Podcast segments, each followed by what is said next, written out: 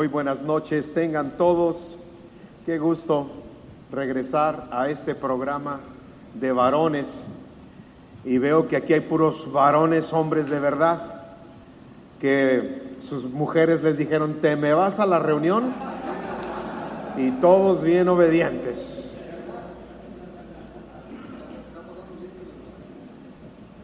Qué bueno, qué bueno. Bien. Es un gusto nuevamente iniciar en el ciclo ya de otoño-invierno, hombres de verdad, y, es un gusto muy grande para mí porque estamos tocando temas que para nosotros los hombres son de suma importancia. De hecho, si no logramos avanzar en estos temas, si no logramos activarlos y practicarlos, en nuestra vida, nos convertiremos en hombres fracasados, hombres nerviosos, hombres depresivos, inclinados al alcoholismo, inclinados a perdernos. Pero un hombre que aprende a prosperar, a generar riqueza, a generar empleos, a traer en su cartera una cantidad de efectivo, que le pueda solucionar la caseta de la carretera, el restaurante donde quiere comer y con su familia, un hombre que puede con su cartera pagar la colegiatura, pagar los uniformes, pagar las vacaciones, es un hombre que puede caminar tranquilo, un hombre que puede caminar en paz. De hecho, en la misma escritura, que es el libro que nosotros utilizamos, la Biblia, porque sabemos que la Biblia es la verdad, por eso somos hombres de verdad, porque estudiamos la Biblia. La Biblia dice que una persona que tiene las finanzas seguras, un hombre, una mujer que controla bien las finanzas, se ríe del futuro. Fíjese qué bonito está eso. Se ríe del futuro. Si viene en invierno un invierno helado, tiene para la calefacción tiene para las botas de sus hijos, tiene para el chaleco, la chamarra y el, sombrero caliente. Si viene el, el verano ardiente, tiene para la refrigeración. Si vienen las colegiaturas, tiene para las colegiaturas. Si vienen otras vacaciones, también se las paga. ¿Por qué? Porque puede reírse del futuro. Así es que por eso me lleno de alegría de poder estudiar esto con los varones, hombres de verdad. Ahora, hombres de verdad, suena muy arrogante. ¿Cómo que hombres de verdad? Pues ¿cuáles son los que no son de verdad? ¿Los que batean y corren para tercera? ¿Cuáles son los hombres de verdad? Los hombres de verdad son aquellos que están tratando día a día de caminar en la verdad. Hombre de verdad, el que camina en la verdad. Se acabó. Y en la Biblia, que es la palabra de Dios, viene la verdad. Nos dice la Biblia cómo ser hombres. Bueno, la Biblia nos dice cómo vestirnos los hombres. La Biblia nos dice cómo cortarnos el pelo los hombres. La Biblia nos dice cómo caminar los hombres. La Biblia nos dice cuándo casarnos, qué trabajo adquirir, tener, cómo trabajar. La Biblia nos dice cuántos hijos tener. ¿Sabía usted que la Biblia dice todo esto? ¿Dónde vivir también? La Biblia nos habla de cuándo casarnos, cuánto debe durar la luna de miel. De hecho, ¿sabía usted que es obligatoria la luna de miel? Un hombre que se casa y no se va de luna de miel ya quedó endeudado y se lo van a reclamar el resto de su vida. Es obligatorio obligatorio. En fin, entonces la Biblia nos habla la verdad. La Biblia son, significa, Biblia significa libros, biblioteca, libros. Y son un total de 66 libros desde el Génesis hasta el Apocalipsis, escritos en un proceso de años de 1800 años. Pasaron 1800 años desde el Génesis hasta el Apocalipsis y en ese tiempo se escribió la Biblia. Y es el único libro en el mundo que no se contrapone ni se contradice libro por libro, por libro, por libro, por libro, por libro, por libro, por libro. Los 66 nunca se contradicen y pasaron 1800 años. Escrita por 44 hombres de diferente etapa, diferente milenio, diferente siglo, diferente y parte de la historia, pastores, profetas, sacerdotes, ganaderos, sacerdotes de todos tipos, pescadores escribieron la Biblia, cobradores de impuestos, médicos, bueno, soldados. Y es curioso que en 1800 años, 44 hombres escribieron este, esta biblioteca que ahora conocemos como Biblia. Y ni uno se contrapone, hay una sola razón. Y uno de los últimos libros lo dice, que toda la Biblia es inspirada por Dios. O sea que Dios agarró y como que les prendió la luz, empezando allá con Moisés y terminando allá con Juan, les prendió la misma lámpara, les prendió la misma intensidad y les fue dictando y ellos escribieron. Por eso la Biblia no se contrapone nunca. Es el libro más vendido a lo largo de la humanidad el primer libro impreso, el único libro que está enterrado allá en la luna. Es el único libro que se ha traducido a todos los idiomas del mundo. ¿Por qué? Porque es la verdad. Usted tiene una Biblia en su casa, estoy seguro. Y si no, por lo menos su papá la tiene. Su mamá la tiene. ¿Por qué? Porque es la verdad. La Biblia nos dice dentro de sus historias, dentro de sus capítulos, historias, bibliografía que viene allí, nos dice cómo prosperar. Así es que hoy vamos a empezar un tema que yo le pongo por título, La riqueza no es un accidente. La riqueza, el tener finanzas sanas, el tener billetes, no es un accidente. No me gané la lotería o le gané al Julio César Chávez en una pelea. No es un accidente es algo que se trabajó, que se pensó, que se estudió, que se practicó y se cayó y me vuelvo a levantar y me caigo y me vuelvo a levantar y voy cometiendo cada vez menos errores y menos errores y menos errores hasta que consigo establecer las finanzas. Me preguntarán de dónde lo estudié, pues de la Biblia obviamente, pero quiero decirles arrogantemente, que también es parte de mi propia historia. ¿Por qué? Porque yo llegué aquí a la ciudad de Hermosillo con un Volkswagen 68 y un y una esposa y una hijita. Sin ser sonorense, sin conocer absolutamente a nadie, no sabía cuál era el bulevar Abelardo L. Rodríguez, no sabía ni quién era Abelardo L. Rodríguez, no sabía cuál era el Olivares, o el Navarrete y nos venimos aquí. Mis ahorros, mi esposa, mi niña y yo. Y empezamos a trabajar aplicando los conceptos que hoy vamos a estudiar. Sencillos conceptos, pero es la verdad. Y cuando caminamos en la verdad, es como si estuviésemos caminando en una roca, no en arena, arena movediza, lodo, no en un charco, Caminar en la verdad significa caminar en una roca y cuando caminas en roca avanzas. Así es que, llegando así hace 30 años, el día de hoy, después de 30 años, ahora manejamos y tenemos un buen número de empresas productivas, riqueza productiva, generando empleos, generando sueldos, generando seguro social, Infonavit para los empleados, generando una gran riqueza para tantas personas que pueden trabajar en estas empresas. No es multinivel, gracias a Dios por los multinivel, no los conozco muy bien. Estos son empresas desde restaurantes, gasolinerías, escuelas en el estado.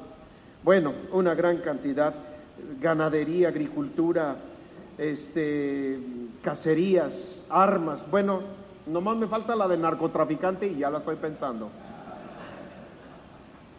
El título del mensaje, La riqueza no es un accidente. Y quiero leer algo de la verdad que se encuentra en Génesis, que es la historia de un muchacho llamado José. José tiene 17 años de edad Y dice así, capítulo 37, usted nomás anótele y yo, yo le leo, capítulo 37 del Génesis, fíjese el primer libro, versículo 5 dice, cierto día José tuvo un sueño y cuando se lo contó a sus hermanos, estos le tuvieron más odio todavía, pues les dijo, préstenme atención que les voy a contar lo que he soñado. Resulta que estábamos todos nosotros en el campo atando gavillas y de pronto mi gavilla se levantó y quedó derechita, mientras que la de ustedes se juntaron alrededor de la mía y se hicieron marchitas haciendo reverencia. Sus hermanos le replicaron, ¿de veras crees que vas a reinar sobre nosotros y que nos vas a someter? Y lo odiaron aún más por los sueños que él les contaba. Después José tuvo otro sueño y se lo contó a sus hermanos, los cuales lo seguían odiando más y más. Hasta allí. Esta es la historia de un judío, de un hebreo, llamado José. El puro nombre José significa algo interesante. ¿Habrá alguien que se llame aquí José? José, José, José, José, José, mucho José. José significa el que añade, el que agrega, el que le va poniendo más al asunto. No el que se lo come, el que se lo acabó, el que lo perdió y el que lo despilfarró. José significa el que añade. Y este era un hebreo. Hebreo significa el que traspasa. O sea que José iba agregando, agregando, agregando, agregando, iba haciendo su propia riqueza y era un hebreo que significa el que traspasa, el que no se queda atorado en la economía, el que no se queda atorado en su cultura, el que no se queda atorado en, pues yo nací pobre, me quedo pobre, mi familia vivió pobre, murió pobre, pues a mí me toca pobre. No, él traspasó los límites, él traspasó las cadenas, los cerrojos que tenía su familia, los traspasó. Tenía 17 años y empezó con un sueño. En este sueño José le dice a sus hermanos, yo tenía una gran gavilla de trigo y ustedes cada quien la suya, pero de pronto la gavilla de ustedes se inclinó hacia mí y me hicieron una reverencia. Y sus hermanos lo odiaron porque era el más chiquito de la familia. No era el fuerte, no era el experimentado, no sabía de armas para proteger el clan, la tribu. Era el más chiquito, lo ponían a cuidar ovejitas y se molestaron con él. Al grado se molestaron que lo empezaron a odiar sus hermanos, uno tras otro, a odiarlos, a odiarlo. Once hermanos lo empezaron a odiar y a odiar y a odiar. Un día hicieron un plan y dijeron, vamos a matarlo. Vamos a matar a José. Y esperaron a que llegara. Los hermanos de José estaban en una loma acampando con sus ovejas, cuidando que comieran bien que estuviesen protegidos. Y vieron a José que venía y dijeron, aquí viene el soñador. Vamos a atraparlo, a matarlo y a ver en qué quedan sus sueños. Pero José es el que añade, el que traspasa. Pues lo agarraron, había un hoyo, una cisterna seca, gracias a Dios, no tenía agua, y lo echaron ahí. Y estos se ponen a comer. Y el pobre José llorando, gritando, ayude, sáquenme. Y uno de sus hermanos, llamado Rubén, dice, oye, ¿qué vamos a ganar con matarlo? Nada. No hay nada que podamos ganar. Y en ese momento pasan unos mercaderes que van hacia Egipto. Y dice, mira, aquellos venden perfumes, pieles, abritas. Vamos a vendérselo. Porque si lo matamos no ganamos nada. Pero si lo vendemos como esclavo, nos dan 30 monedas de plata, el precio de un esclavo sacaron a José y le dijeron, oiga, le vendemos este esclavo, su propio hermano, les vendemos este esclavo. Lo compramos y se lo llevan de esclavo a Egipto. En Egipto lo compran como esclavo, no sabe el idioma, no sabe la cultura. Horrible historia, 17 años de edad. Lo meten a trabajar en la casa del general del ejército egipcio empieza a trabajar, todo lo hace bien, todo prospera bien, entonces le van dando responsabilidades a José hasta que el rancho de Potifar era el mejor, porque José tenía algo, siempre le añade, José siempre traspasa a los límites. Y Potifar se quedó contento de que le entregó 100 ovejas y a la vuelta de cinco años tenía 1500 ovejas. Le entregó 100 vacas y al rato tenía 800 vacas. En las manos de José siempre había un añadido, siempre traspasaba, siempre rompía límites. La esposa de Potifar, una egipcia pero bien guapa, esposa de general, le echó los perros.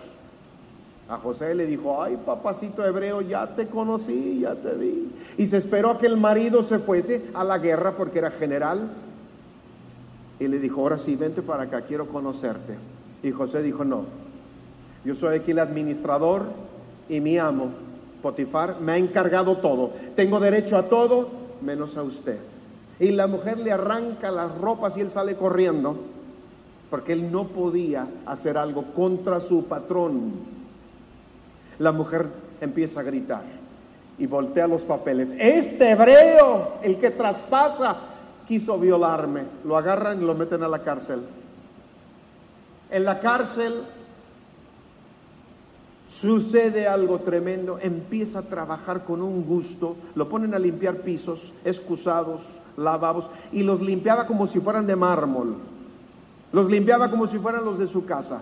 Y el encargado de la cárcel dijo, a Chihuahuas, pues vamos a encargarle que pase lista también. Le dieron los baños, pasar lista, le encargaron ahora la comida, la comida empezó a estar rica, abundante, todos estaban contentos, le encargaron los trabajos, los uniformes de los, de los presos. Y ahora José era el encargado de la cárcel, porque José es el que le va agregando.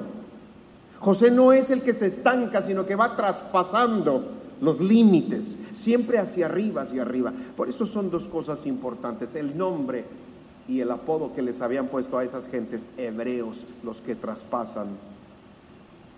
Para hacer la historia más corta, Llegó el momento donde José en la cárcel es llamado por el faraón, porque el faraón había tenido un sueño que nadie se lo podía descifrar. Faraón había soñado algo y se, le se espantó su sueño, se despertó y espantado, nervioso, no podía dormir porque había tenido un sueño que le, le asustó demasiado. Se vuelve a dormir y otra vez el mismo sueño lo despierta. El faraón manda traer a sus brujos, hechiceros, sacerdotes, magos, agoreros, adivinos, todos, hasta el Walter Mercado le llegó invitación en esa ocasión. Todos fueron invitados y les dijo el faraón, díganme qué significa este sueño. No, pues no sabemos. Y alguien dijo, en la cárcel hay un hebreo que se llama José. Él siempre añade, él siempre traspasa los límites. Cuando ya nadie puede, él traspasa. Y lo mandan traer. Le dice el faraón, faraón, eh, le dice el faraón, oiga usted que, que, yo soy hebreo y me llamo José. Bueno, este es mi sueño. Yo soñé siete vacas gordas, gordas, gordas, que eran tan gordas, tan hermosas, que todos nos pusimos contentos y felices, e hicimos fiesta con las vacas tan gordas. Pero después llegaron siete vacas, flacas, flacas, flacas, flacas. Tan flacas eran que se les notaban los huesos. Y las vacas flacas se comieron a las gordas. Y aun cuando se las comieron, no se les notaba, se les veían los mismos huesos. Y yo me espanté. ¿Qué es esto? Y el segundo sueño yo veía siete espigas de trigo gordas, bonitas, doradas por el sol, pero después aparecieron otras siete espigas flacas, menudas, secas que se comieron a las gordas. Y aunque se comieron las siete espigas gordas, no se les notaba las espigas flacas, seguían tan flacas. Y José dice, esto es muy sencillo, señor faraón. Las siete vacas gordas son siete años de abundancia, siete años donde la tierra va a producir trigo, higos, va, tomates, van, van a tener todo tipo de maíz, va a haber pesca, va a haber agricultura, frutas y legumbres. Siete años de abundancia, pero como las vacas gordas. Pero cuidado, Faraón, después de esos siete años vienen siete años de sequía como nunca antes hubo en Egipto. Tal sequía habrá que lo que se había acumulado en los siete años de las vacas gordas se lo van a comer todos y van a sufrir muchísimo. Por eso yo le recomiendo, señor Faraón, que se consiga a un hombre sabio para administrar los buenos años de las vacas gordas, para que cuando lleguen los años de las vacas flacas haya abundancia y no nos pase a golpear a nadie. El segundo sueño significa que va a ser verdad y que viene pronto. Dios se lo dio a usted dos veces para confirmar que venían siete de abundancia por siete de escasez. El faraón oye esto. ¿Y a quién creen que pusieron de administrador general de todo el reino de Egipto? Primer ministro de Egipto, a un muchachito llamado José, que llegó a los 17 años y ahora tiene 30. Trece años después es el primer ministro de la potencia mundial número uno, llamado Egipto. En aquel tiempo era Egipto, después fueron los romanos, pero en ese tiempo la potencia mundial era Egipto. Esa es la historia que quiero tratar con ustedes. Esa. ¿Se puede hoy en día hacer eso? De no tener nada, de ser un chamaco de 17 años, el último en la familia, odiado por los hermanos, odiado por todo el mundo, vendido como esclavo, no tener derechos más que para trabajar. ¿Se podrá hoy en día ser un hombre que de la nada saca riqueza y prospera y se convierte en primer ministro? Sí, sí se puede. Sí se puede. Quiero darles algunas llaves. Llave número uno usted y yo debemos regresar a ser soñadores. Dice la Biblia que Jesús, que, que, José soñó un sueño. Debemos ser soñadores otra vez. Tenía 17 años, aquí ya no hay ninguno de 17. Pero tenemos que regresar usted y yo a ser ese tipo de soñadores. ¿Sabe que el soñar es producir? El imaginar qué es lo que uno quiere en la vida, qué es lo que uno anhela, dónde está mi pasión, dónde está mi emoción, qué es lo que más me gusta. Alguno diría, yo es el béisbol y el béisbol y, siempre traigo un bate en la mano y estoy comiendo y traigo una pelota, el béisbol y me sé los nombres de todos los beisbolistas. Si esa es tu pasión, si esa es tu emoción, ese es tu sueño, esa es tu ilusión, empieza a caminar por allí. Necesitamos ser soñadores. Yo soy capitán piloto aviador y me gusta mucho la aviación. Y yo me puse a investigar a los pilotos de la Real Fuerza Aérea Británica. Son los aviones de Estados Unidos y los británicos la cosa más impresionante. 40 millones de dólares por avioncito hasta los 400 millones de dólares por avioncito. Una cosa impresionante. Y cuando entre, estaba viendo yo la vida de estos pilotos, cuando los entrevistan, todos vienen de diferente, uno viene de zona montañosa, uno viene de la ciudad, uno viene de la selva, uno viene de familia pobre, uno de familia rica, todos diferentes, hombres, mujeres, estaturas diferentes. No hay nada que, que los iguale, solamente una cosa. Todos dijeron desde niño yo soñé con ser piloto. Desde niño. Desde niño yo soñé con volar un avión de guerra y proteger a mi nación. Así es que yo sé que la vida nos ha castigado, nos golpea y nos rompe los sueños. Pero usted tiene sueños. Usted tiene sueños. ¿Qué ha soñado? Tener un restaurante propio, tener una agencia de autos, vuelva a desempolvar ese sueño, apasionese, emocionese, ponga un póster de carros en su, en su pared y vea carros y algún día voy a estar vendiendo.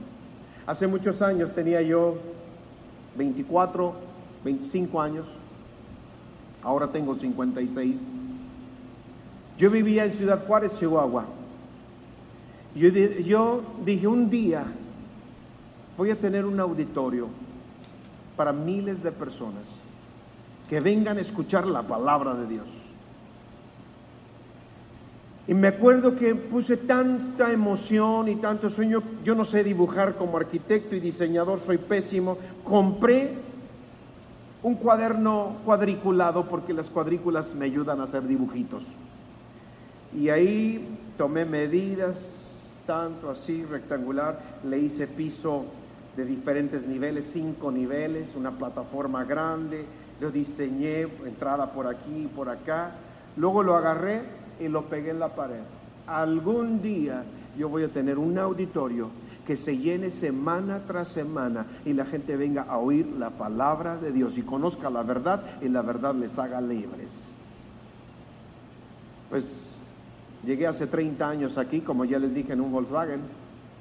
Y ahorita usted puede ver un auditorio acá para 3 mil personas, este para 600 personas, el otro para 200 personas, estacionamiento y todo pagado, ¿eh? No se debe nada a nadie. Y déjeme decir, mire, estoy muy arrogante, yo creo, pero es que si estudiamos la, vida de José, que fue hace tres mil años, nos vamos a quedar con que, uh, pero fue en el pasado. Pero sí se puede, sí se puede. ¿Sabe cuándo llegué yo aquí a Hermosillo con él? Con mis ahorros, 1.500 dólares, venía de Juárez, yo creo. 1.500 era lo que creo que traía, dólares. Llegué cuando salía Miguel de la Madrid y entraba Carlos Salinas de Gortari. Bueno, el sexenio de Carlos de Salinas fue bueno, fue respetable. Pero cuando empezamos a construir, cuando dijimos, vamos a empezarnos a construir para levantar todos estos edificios, fue cuando salió Salinas de Gortari y entró Ernesto Cedillo. ¿Se acuerda lo que pasó el quebranto financiero? ¿Se acuerda que medio millón de mexicanos por año se iban a los Estados Unidos sin trabajo, sin sueldo, perdiendo casas, perdiendo negocios? En ese tiempo decidimos empezar a construir, comprar y mire todo lo que se ha hecho. Todo empezó con un sueño, con un sueño. Sea soñador. El Hugo Sánchez cuenta en su biografía que él de niño soñaba con llegar a España. No ha habido otro mexicano más exitoso que él en España. El Pentapichichi, yo no sé qué sea eso, pero es Pentapichichi. La Gabriela Guevara Nogalense campeona mundial, soñadora. Ella veía a los atletas. Llave número dos, rápidamente.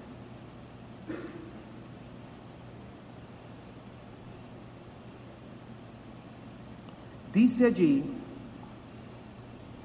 en Génesis, se los voy a volver a leer,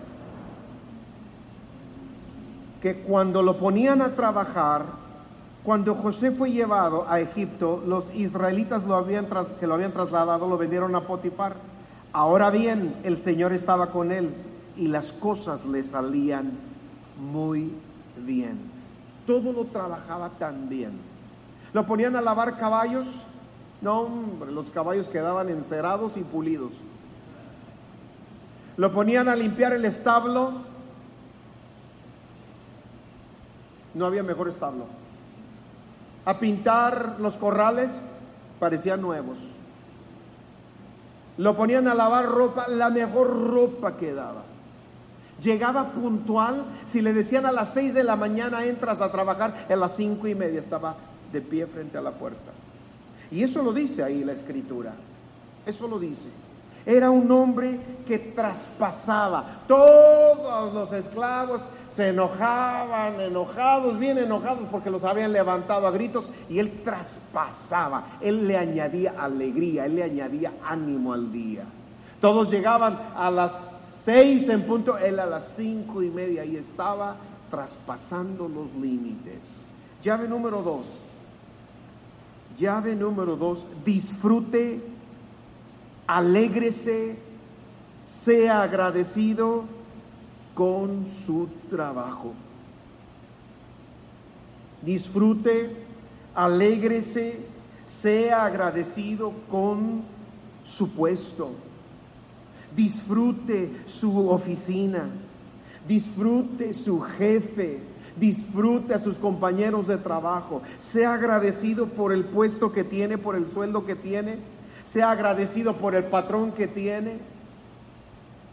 Yo sé que algunos me pueden decir, señor Elizalde, pero usted no sabe el jefe que yo tengo, el que tengas.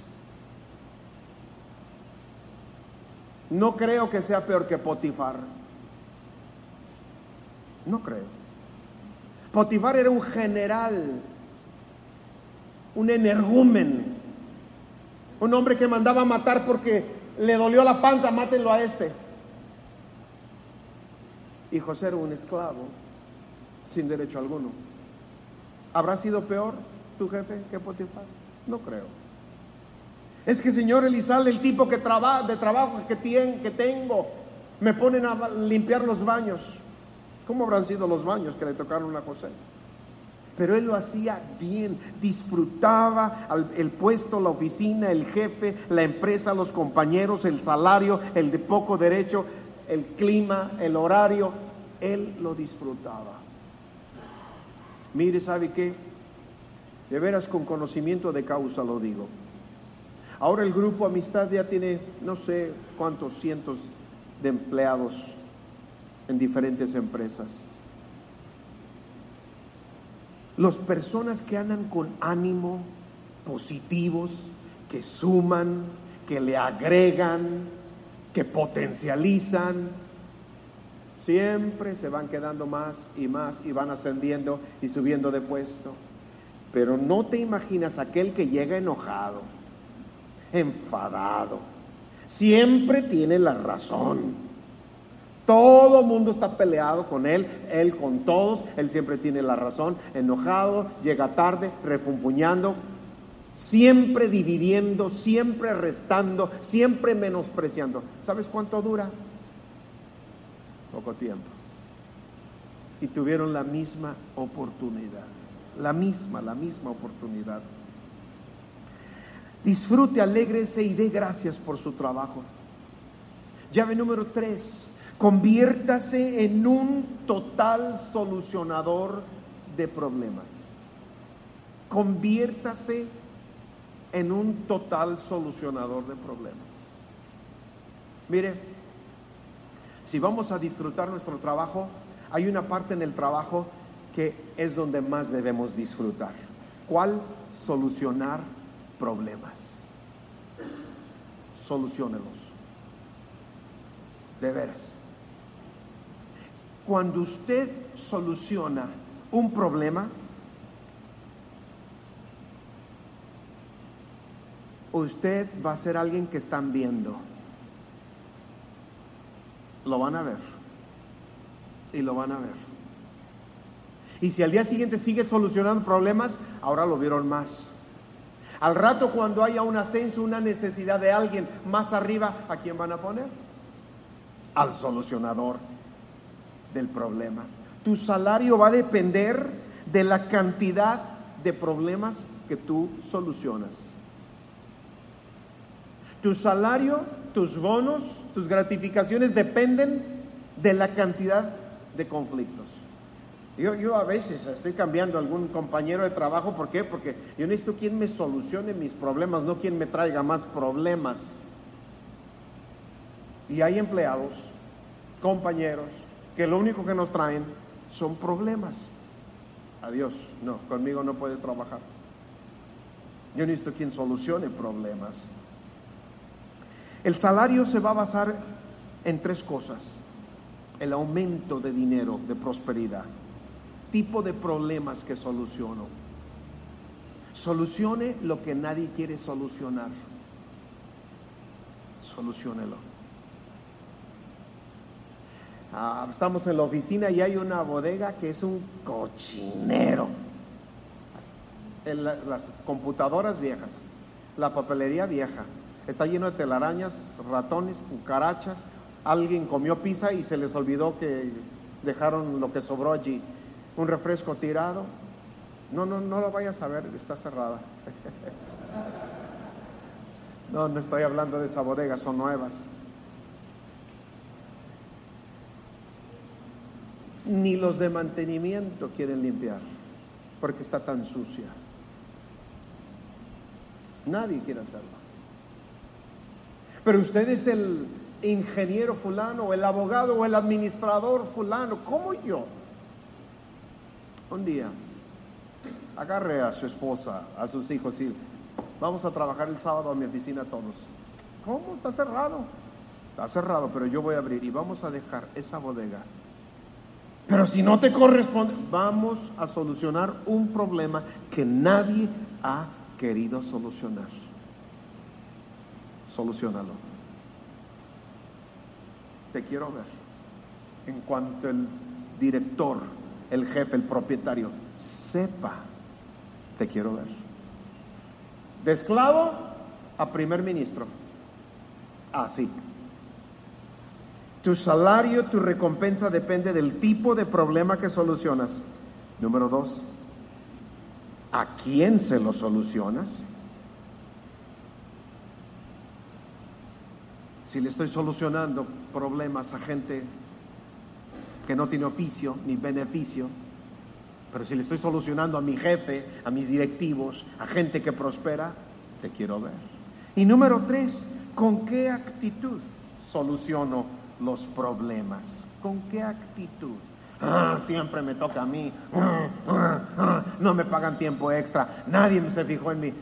Con esa actitud es como si no hubiese solucionado absolutamente nada. ¿Cuántas llaves llevamos? Tres. Llevo 34 minutos. ¿Me dan cinco más? Cinco. Conviértase usted pues en un solucionador de problemas. Ame esa parte. Ámela. Ámela. Ámela. Va alguien cargando una maleta, soporta. Ayúdele. Va alguien llevando dos, tres, deje sus cosas y ayúdele con el mandato. Solucione problemas, solucione problemas. Es extraordinario. Soñador, hombre que sueña. Número dos, disfrute su trabajo, disfrute sus compañeros. Número tres, sea solucionador de problemas. Número cuatro, soporte como hombrecito la adversidad. Fíjese qué curioso, José tiene 17 años, sus hermanos todos lo odian. Lo golpean, lo avientan a una cisterna, lo venden como esclavo, es trasladado desde la tierra de Caná hasta Egipto, es comprado como esclavo, ya comprado como esclavo termina preso. ¿Quién aguanta ese tipo de problemas? ¿Hay alguien que haya pasado esto? Bueno, no vemos a José en ningún momento en esos 13 años donde sucedió todo esto, no lo vemos llorando, sufriendo, quejándose, lamentándose, cantando las canciones de sufrir me tocó a mí en esta vida. ¿Ha oído esas alabanzas? No vale nada la vida. La vida no vale nada. Y órale, a tomar otra y otra y otra ni una sola vez. Mire, ¿sabe qué? Con, con susto veo tantos hombres tan chillones, con dolor. Veo tantos hombres que no aguantan el rayo del sol. Que no, pues es que me desvelé ¿Y? Pues por eso llegué tarde. ¿Y? Pues por eso no puedo trabajar. ¿Y? No soportan hombres ahorita. Yo no sé qué está pasando. Están muy afeminados muchos hombres. Están muy afeminados. Descanso, quieren descanso todo el tiempo. Cuando estamos entre los 17, los 30 y los 40, estamos como leones, como esa figura de un hombre y en la sombra un león. Estamos como leones a esa edad para trabajar, para sufrirle, para llegar a los 40, llegar a los 50 con 100 cicatrices en el cuerpo, chipotes por todos lados, tal vez sangrando, fracturas por todos lados, pero aquí estoy. Ay, no se me rompió una uña. Hombres viéndose en el espejo, un barrito, ¿Cómo se me ve aquí? Hombres perdiendo 45 minutos en, el peinado de su cabeza. Gracias a Dios por los pelones, ¿verdad? No pierden nada. Hombres que no quieren sufrir nada. Nada, nada, absolutamente nada. Lo quieren facilito. José pasa estas turbulencias tan amargas y tan dolorosas y nunca lo vemos llorando. ¿Sabes que cuando no mata, fortalece? ¿Sabes que el pueblo de Israel era un pueblo débil? Era un pueblo que podía morir el transcurso de la historia, al paso de los años, de las sequías, de los calores, de los fríos. Era un pueblo como tantos pueblos a lo largo de la historia de la humanidad murieron. Pueblos los tlaxcaltecas, los aztecas, los chichimecas, zapotecas, muchos pueblos desaparecieron, no nomás en la Nueva España, sino en tantos países. Israel era lo mismo. ¿Sabes qué hizo Dios? Para que no desaparecieran y en lugar de desaparecer se hicieran más fuertes.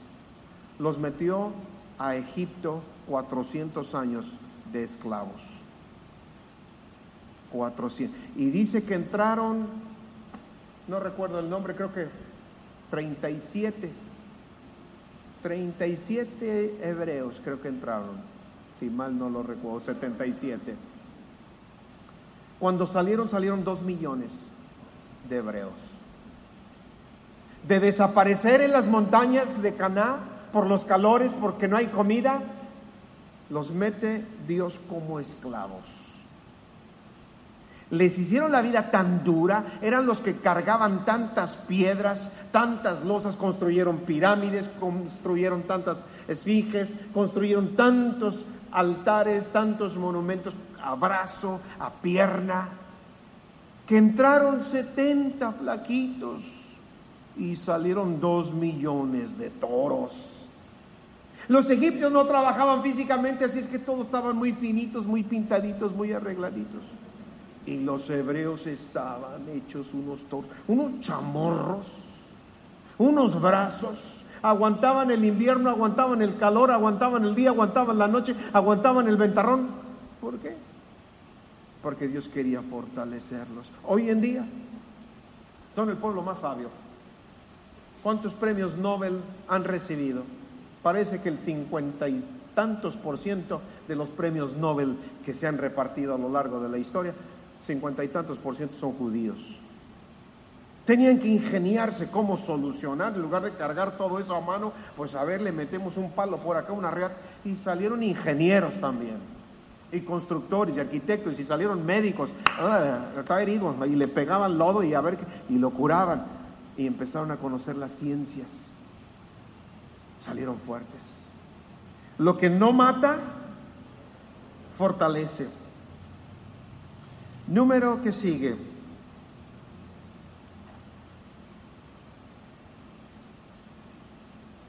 Conozca. Voy a terminar con este. Conozca bien a Dios. Fíjese, a lo mejor usted dice, ¿Y eso qué tiene que ver con los billetes? Uh, Conozca bien a Dios. No el Dios de las religiones, ¿eh? porque hay cuántas religiones habrán en el mundo. Yo acabo de estar en Medio Oriente y en no me acuerdo dónde. Vietnam, Singapur, esos países ya no tienen el número, no conocen ya el número de dioses que tienen. Ya no es el Dios de la lluvia, el Dios del sol, el Dios de la guerra, el Dios del vino, el Dios del sexo, el Dios del amor, el Dios... No, no, no, el Dios de la prosperidad, el Dios de la fertilidad, el Dios de los hombres, el Dios de las mujeres, como tantos dioses en el mundo entero. Ahora ellos han descubierto algo, que cuando hay un bostezo, debe haber un Dios del bostezo. Ya tienen Dios del bostezo. O sea, Dios del atardecer, Dios del amanecer. Y dioses, dioses, dioses, Dios. A Buda eh, en Singapur lo tienen gordo, en Japón lo tienen flaco, eh, en China lo tienen muy, muy chinito y muy estirado. Dioses de todos los colores y sabores hay. En México tenemos santos. San Judas Tadeo, San Francisco de Asís, San Martín de Porras, este, el santo Juan Diego ya es también santo, pues la verdad es que todos estos santos mexicanos están bien miserables.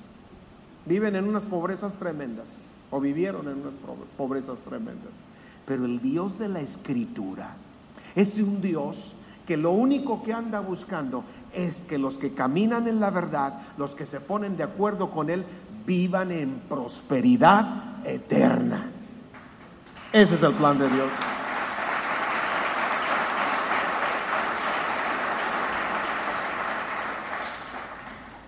Fíjese que yo vengo de una familia, perdón, sueno muy arrogante porque hablo mucho de mí, pero vengo de una familia ultra recalcitrantemente católica y estoy contento y orgulloso de haber nacido católico, bautizado, confirmado, pero tan católicos que mis tías todas eran monjitas. Mi tío, al que más nos visitaba o visitábamos sacerdote. Y yo, monaguillo toda la vida. Por eso tengo esta cara de arcángel.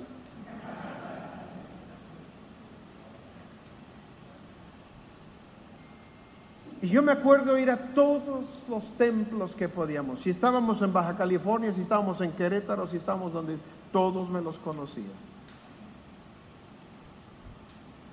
Y yo me acuerdo que era un evangelio de pobreza, de pobreza, voto de pobreza, voto de silencio, voto de castidad. Bueno, nomás faltaba del voto de no poder ir al baño, de no comer. Y, no me estoy burlando, yo estoy orgulloso de haber, de haber nacido católico, porque me enseñó muchas cosas, pero también me doy cuenta que la teología es de pobreza y pobreza y pobreza. Déjenme leerles nada más unos cuantos textos de Dios. Y esto está en Proverbios. Me encantan estos textos. Proverbios capítulo número 8, yo lo leo, usted lo anota. Proverbios 8, versículo 18. Fíjase, dice Dios, conmigo están las riquezas y la honra, la prosperidad y los bienes duraderos. Este es el Dios. Por eso le digo, conozca a Dios.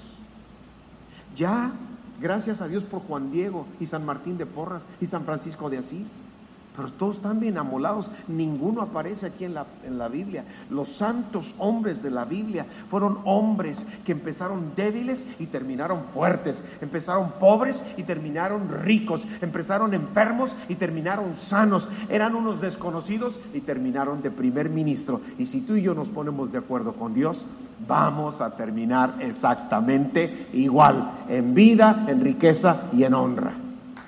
Sí. Proverbios, Proverbios 10, en el verso 22, me encantó este texto, Proverbios 10, verso 22. La bendición de Dios es la que trae las riquezas y nada se gana con preocuparse. La bendición de Dios, cuando le conocemos, cuando le entregamos nuestra vida, cuando empezamos a caminar de acuerdo a su palabra, la bendición de Dios es la que nos trae nuestras riquezas. Hay dos formas, dos caminos para la riqueza. Tener la bendición de Dios, uno, y dos, la sabiduría y la inteligencia para multiplicarlas, ahorrarlas, disfrutarlas, compartirlas. dos caminos, dos necesidades básicas, la bendición de Dios y la sabiduría y la sagacidad. Déjeme leerle otro texto también de la Biblia, capítulo 13 de Proverbios. Nada más es un solo libro. Imagine que agarre los 66 libros, pero uno solo. Capítulo 13, verso 22 dice lo siguiente. El hombre de Dios deja herencia a sus nietos. Las riquezas del pecador se quedan para los hijos de Dios. Otra versión dice, el hombre que ama a Dios deja herencia a sus hijos y a los hijos de sus hijos. Qué difícil ahora recibir herencia. ¿Cuánta gente tiene que estar de generación en generación teniendo que empezar de cero? Porque los padres no dejaron una herencia. El hombre de Dios, el hombre que camina en la verdad, dice, deja herencia a sus hijos y no nomás a sus hijos, a los hijos de sus hijos. Eso dice el verso 22. Y el último capítulo 22, verso 4, que es el que más me gusta. Riquezas, honra y vida. Es el pago que Dios tiene para los que le aman. Riquezas, honra y vida. Riquezas. ¿Cuántos quieren riquezas? Y las hemos buscado por todos lados. Y parece que corren riquezas, honra, un apellido honrado, una familia honrada, una, una familia respetada. Riquezas, honra y vida, una vida sana. No hacer las riquezas para que se las lleve el cardiólogo, se las lleve el gastroenterólogo, se las lleve el abogado, se las lleve la farmacia. No, no. Riquezas, honra y vida. Una vida sana, sin robos, sin secuestros, sin enfermedades, enfermedades vergonzosas, penosas que nos sacan todo el dinero. Riquezas, honra y vida. Es el salario, es el pago que Dios le da a los que le aman y caminan de acuerdo a su palabra. Bien, con eso termino. Ya llevo exactamente los 50 minutos de una charla. Quiero decir que sí se puede. Sí se puede. No son los únicos puntos de la vida de José. Hay más y yo creo que los vamos a ver la próxima, la próxima clase. Pero en lo personal, hace muchos años, cuando era un niño, yo le dije a mi papá, papá, yo quiero ser veterinario, porque quiero tener animales. Me gustan los animales. Mi papá era veterinario, siempre había perros. Y él me dijo, hijo, no te conviene, no te conviene. El veterinario se muere de hambre. No hay amor a los animales. Si se les enferma el perro, mejor que se muera. Si se les enferma la gallina, pues que se les muera. Pero no es como en otros países que le invierten a sus animales. Mi papá vivía en una crisis continua y me dice, mira hijo, trabaja muy duro. Nunca le pongas un pero al trabajo, de día y de noche. Trabaja durísimo. Nunca digas no al trabajo. Nunca digas no al puesto. Nunca le digas no al área de tu trabaja. Ahorra mucho y luego te compras un rancho y lo llenas de animales y contratas veterinarios que te los cuiden. Eso hace 50 años ya pasó algo. Hace 50 años estábamos en las mecedoras, en el atardecer, en la ciudad de Mexicali, mi papá y yo, y él me preguntó, ¿qué quieres ser de grande, hijo? Veterinario. No, no, no. Tú produce, produce, con tu trabajo produce ahorras y luego te compras un rancho. Hace seis años compré un rancho. Y luego compré otro rancho. Ahora está lleno de ganado.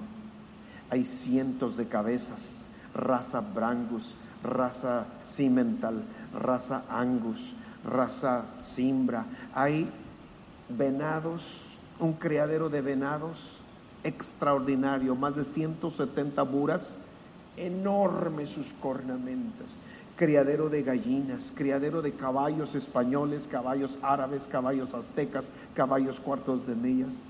Los que han podido ir, Víctor has podido estar ahí, conocerán ese rancho. Y sería muy bueno que nos fuéramos todos a una carne asada a ese rancho.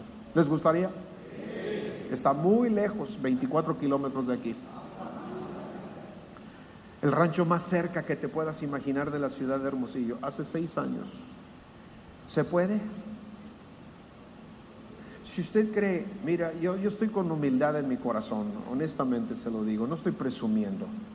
No, no piense que lo estoy hablando por presunción. De hecho, me causa trabajo decírselo. Me causa pena, me causa lucha, porque aparte he tenido intentos de secuestro pero yo quiero motivarlo. Yo me arriesgo a decir esto que estoy diciendo. Yo quiero motivarlo. Sí se puede. Seas un soñador, trabaje duro. No se enoje con el patrón, no se enoje con los compañeros, no se enoje con el horario. Disfrute, sea solucionador de problemas. Y usted en poco tiempo va a terminar siendo primer ministro, por lo menos en el baño de su casa, en la regadera. De ahí en la cocina, de ahí en la sala, de ahí en toda la casa, íbamos creciendo. Bueno, me gustaría cerrar con una oración dándole gracias a Dios. Si gusta cerrar sus ojos conmigo y aún repetir conmigo así, digamos, Señor, gracias te damos por esta noche, por este estudio. Yo te ruego con todo mi corazón, Dios, que me permitas conocerte. Te entrego mi vida, abre mis ojos para poderte conocer, mi corazón para poderte recibir y ponernos de acuerdo. Y entonces tomes mi vida en el lugar donde está y me lleves a vivir de riqueza en riqueza, de triunfo en triunfo, en el nombre de tu Hijo Jesús. Amén. Que Dios me los bendiga a todos.